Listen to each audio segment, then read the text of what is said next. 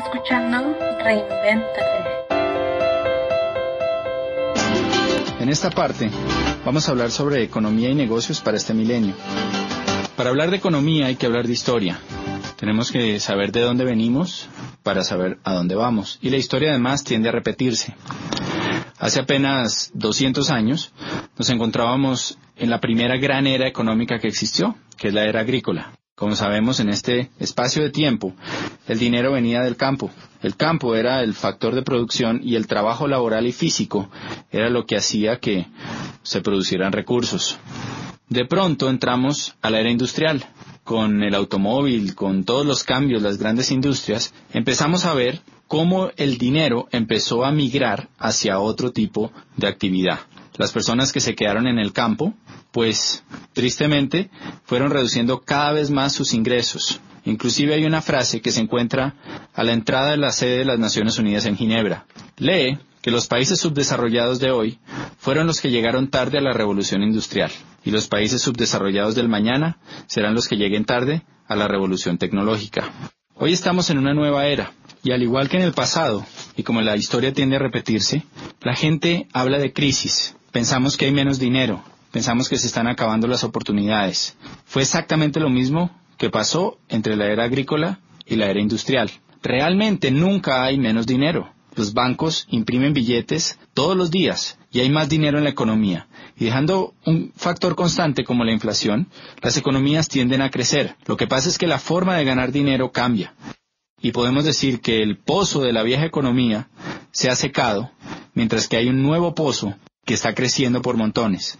Por ejemplo, antes las fortunas, si usted lee las historias, las biografías de personas como Henry Ford, como Rockefeller, como Conrad Hilton, que son millonarios de la era industrial, va a ver cómo se demoraron en crear sus fortunas décadas. No había billonarios de 10 años, había billonarios a través de toda una vida. Hoy en día estamos viendo por primera vez en la historia fortunas impresionantes que se crean en apenas unos años. Fortunas como la de Michael Dell, como la de Jeff Bezos, fortunas como la del mismo Bill Gates, que han sido creadas al nivel de billones de dólares en tan solo unos años. Y eso es por el potencial que existe en nuestra nueva economía. Realmente hay más dinero, hay más oportunidades, pero tenemos que aprender a pescar dentro de este nuevo pozo. En la era industrial se requería muchísimo trabajo laboral, había empresas gigantescas y podemos resumir en que había más demanda que oferta. La gran demanda de la población mundial por nuevos bienes que se volvieron necesidades hacía que las empresas no dieran abasto y por lo tanto necesitaban muchísimos empleados. Por la tecnología, por todo lo que está pasando, entramos a una nueva era que ha sido conocida como la era del conocimiento, era la tecnología, era la informática. Lo que es claro es que es diferente a la anterior. Y vamos a analizar algunos aspectos en los que la situación ha cambiado para todos nosotros. Primero, el entorno laboral. Si analizamos el empleo, antes había una alta demanda de empleo para grandes empresas. En 1990, el 90% de las personas tenían un empleo. Cuando analizamos las cifras de un país hoy en día, hay poca demanda laboral. 50% de las personas tienen un empleo. Los demás son autoempleados o tienen sus empresas. Por otro lado, había una estabilidad laboral. Hoy en día es frecuente encontrar despidos masivos, reestructuraciones, fusiones y cambios constantes. Estamos acostumbrados ya a las fusiones entre bancos, entre grandes empresas, que como resultado dejan a mucha gente sin trabajo. Entonces esta estabilidad laboral del pasado se ha perdido. Antes había la posibilidad de hacer carreras a largo plazo en empresas. Normalmente nuestros padres tuvieron eh, empleos que duraron muchos años. Ah, era normal que una persona dedicara su vida 25, 30, 45 años a trabajar para una sola compañía. Hoy en día vemos más contratos a término fijo y corto plazo, renovables en la medida en que haya trabajo y en que no se encuentre una nueva forma de hacerlo por un costo menor. Antes había beneficios laborales atractivos, prestaciones, primas, vacaciones, salud, seguros. La empresa era como un gran papá que se encargaba de nosotros. Hoy en día hay pocos beneficios laborales y hay reducción de salarios y prestaciones. Eso se llama la desalarización. Por otro lado, había una especialización en conocimiento. Si usted se especializaba, pues lo más seguro es que iba a ganar más dinero. Una buena educación tradicional garantizaba un buen empleo. Hoy en día la educación tradicional no es garantía para obtener un buen empleo, Y aparte de eso, la especialización puede llevar a que usted sea obsoleto. Realmente se está buscando personas con multiespecialidades. Otro tema muy fuerte que nos afecta es el de las pensiones. Anteriormente muchos aportaban y había pocos pensionados. Cuando uno revisa las cifras de hoy, es todo lo contrario. Podemos ver que en los distintos países de nuestro planeta cada vez hay menos empleados por número de jubilados. Oiga esto, en 1950 en Estados Unidos había 16 trabajadores por cada pensionado de la seguridad social. Para 1960 se había reducido a 5 a 1 Actualmente es de solo 3 a 1 y en el año 2030 será de 2 a 1. Países como Francia, hay 25 millones de trabajadores y 11 millones de jubilados. En Alemania hay 32 millones de trabajadores y 11 millones de pensionados. En Italia hay 20 millones de trabajadores y 21 millones de jubilados. Si usted hace un cálculo matemático y toma como base que a una persona trabajadora le deducen de su salario un 10 o un 15% que va destinado a su pensión, pues fíjese que si la relación es 3 a 1, 3 trabajadores por cada pensionado, tomando una cifra como un salario mínimo o un salario promedio, hagamos un ejercicio. Supongamos que usted se gana mil dólares al mes. Quiere decir que para cuando usted, si usted se pensionara hoy en día, habría tres trabajadores de mil dólares al mes aportando para su pensión. Si usted toma el 15% de esos mil dólares, quiere decir que a cada asalariado se le retendrían 150 dólares.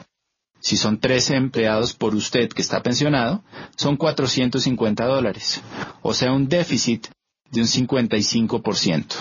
Y esto pasa a todos los niveles. No es sorprendente que los sistemas de pensiones y la ley cambie constantemente. Normalmente hay reglamentaciones nuevas que nos llevan a trabajar más por menos dinero. Y esto es algo que no va a cambiar, porque sale de una causa que es evidente y es el cambio en la pirámide pensional que existía. En la base antes había muchos aportando, pocos pensionados, hoy en día es todo lo contrario. Antes la pensión era suficiente para retirarse y mantener calidad de vida.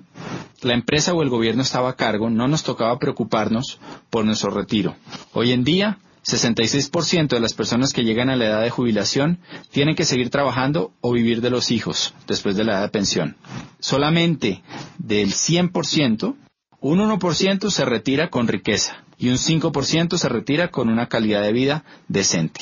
El resto tienen que seguir trabajando o vivir de los demás. El Instituto de Seguro Social está en quiebra en los distintos países, hay una reestructuración constante, hay que hacer un ahorro personal para el retiro y hay una necesidad de responsabilizarse por ese retiro.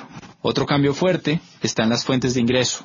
Para 1980 el 70% de las familias subsistían con un solo ingreso, o sea, Normalmente el papá trabajaba y la mamá se quedaba en la casa cuidando a los niños. Para 1990 se necesitaban ya dos ingresos para sostener la casa. Hoy en día, para este nuevo milenio, el 70% de las familias necesitan al menos tres ingresos para cubrir sus gastos. Eso es algo que es impactante, porque ya no es suficiente con que papá y mamá trabajen, sino que se necesita hacer algo adicional para traer más dinero a la casa. No sé con cuántas fuentes de ingreso cuente su familia hoy, pero lo que usted le están proponiendo es que cree otra fuente de ingreso para su familia. Otros cambios que vemos hoy rápidamente es la generalización de imprevistos. Lo único constante es el cambio. Por otro lado, hay una dependencia socioeconómica. Hubo una adicción al modus vivendi. Durante muchos años, los empleados y los que fuimos educados en la era industrial pensamos que nuestra quincenita iba a estar ahí siempre y nos volvimos adictos a ella.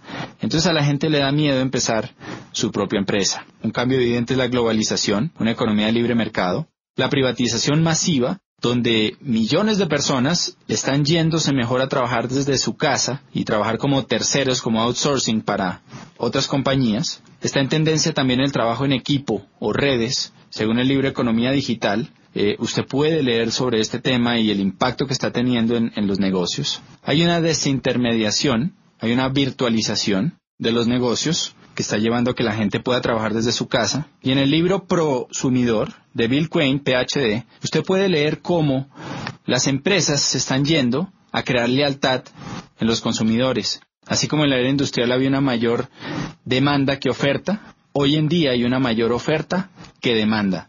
Y eso quiere decir que quien realmente tiene el poder es el consumidor final.